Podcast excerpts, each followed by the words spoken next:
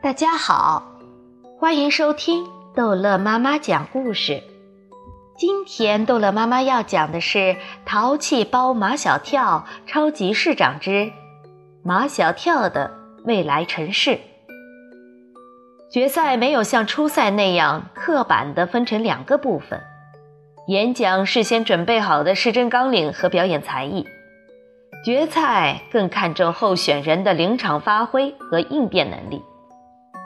完美女孩王天娇的临场发挥和应变能力是最好的，能够把她背得滚瓜烂熟的施政纲领，恰如其分地分解成一小块一小块的，恰如其分地回答评委们各种各样的问题。之后的才艺表演，王天娇跳了一段她最得心应手、难度也相当高的孔雀舞。评委们纷纷举起了评分牌。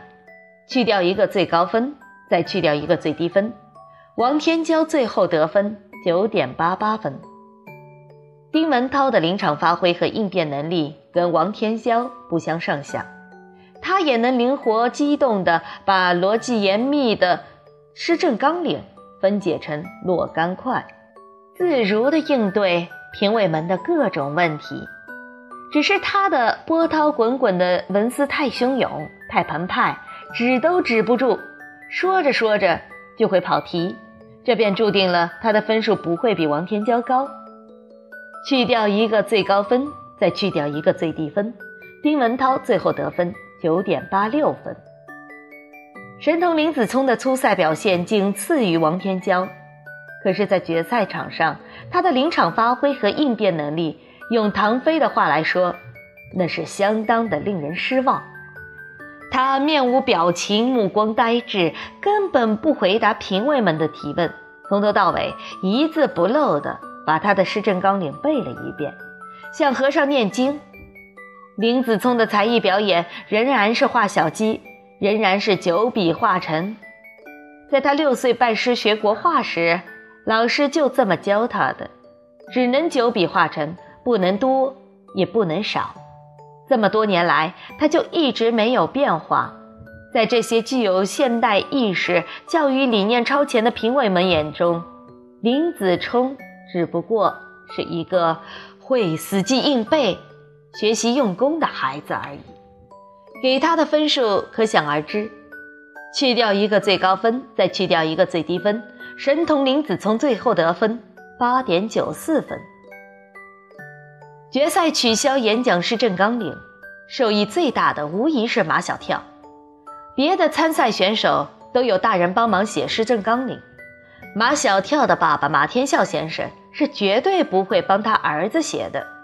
他会问马小跳：“是你去参加比赛，还是我去参加比赛？”所以。在初赛时，马小跳根本就没有施政纲领，只有马天笑先生让他做的八十份民意调查。恰恰就是这八十份民意调查，帮他过了初赛关。评委们早已听说，在所有的市长候选人中，只有马小跳去做过民意调查，所以对马小跳特别感兴趣。副市长评委首先问马小跳。你为什么要去做民意调查？马小跳答：“如果我是市长，我一定要让这个城市的人都过上幸福快乐的生活。但是有很多人不幸福、不快乐，我要知道他们为什么不幸福、不快乐。我要把这些问题一个一个都解决好，这就是市长每天要做的事情。”马小跳旗开得胜，他赢得的掌声最多。当然还有哨子声、喇叭声、唢呐声，林老师甚至发出了尖叫声。那位海归女博士提问：“你为什么要做八十份民意调查，而不是做十份或者二十份？”马小跳答：“多做一点就会出现重复的问题，重复的问题就是很多人的问题，是市长必须要解决的问题。”再说，我根本不怕多，因为我还有三个助手。八十份民意调查分下去，也就是一人二十份。今天，我的三个助手也来到了现场。全场的人，包括所有的评委，都把头转向跳跳糖方阵。唐飞、张达和毛超又把哨子、喇叭、唢呐吹起来，一个个吹得脸红脖子粗。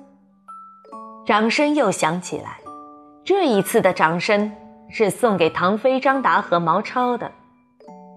社会学家问：“你和你的助手们都找了什么样的人做民意调查？”马小跳答：“什么人都有，男女老少。”因为一个城市的人就是男人、女人、老人和孩子，一个市长应当把男女老少都装在他的心中。教育学家提问：我想知道的是，在八十份民意调查中，你能说出三个孩子们最关心的问题吗？马小跳答。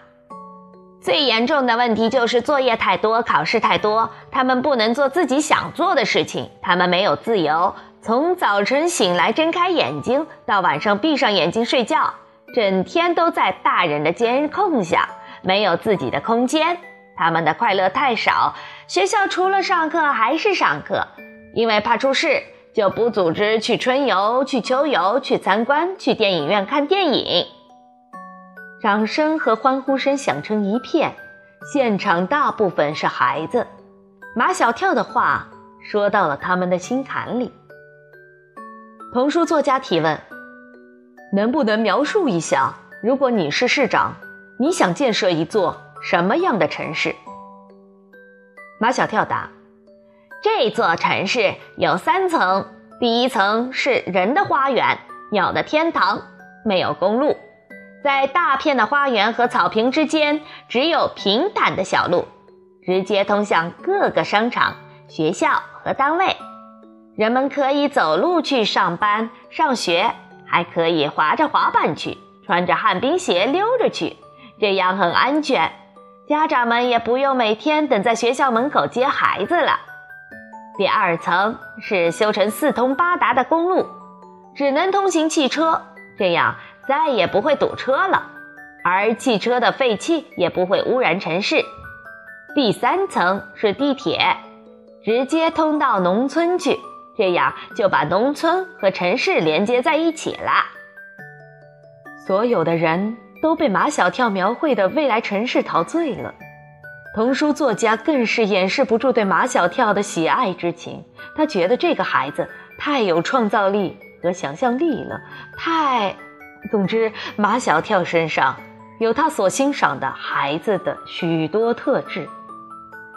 童书作家继续问：“如果要给你心中的城市印一张名片，你会在这张名片上写什么呢？”马小跳答：“一座让人来了就不想离开的城市。”太妙了！童书作家还不肯放过马小跳。如果要给你的心目中的城市一种性格，是什么？马小跳答：快乐，一座快乐的城市。童书作家终于问完了，接下来是马小跳的才艺表演。因为马小跳只会几个跆拳道动作，所以在表演之前，他做了以下说明：为了不浪费大家的时间，我只表演几个简单的动作。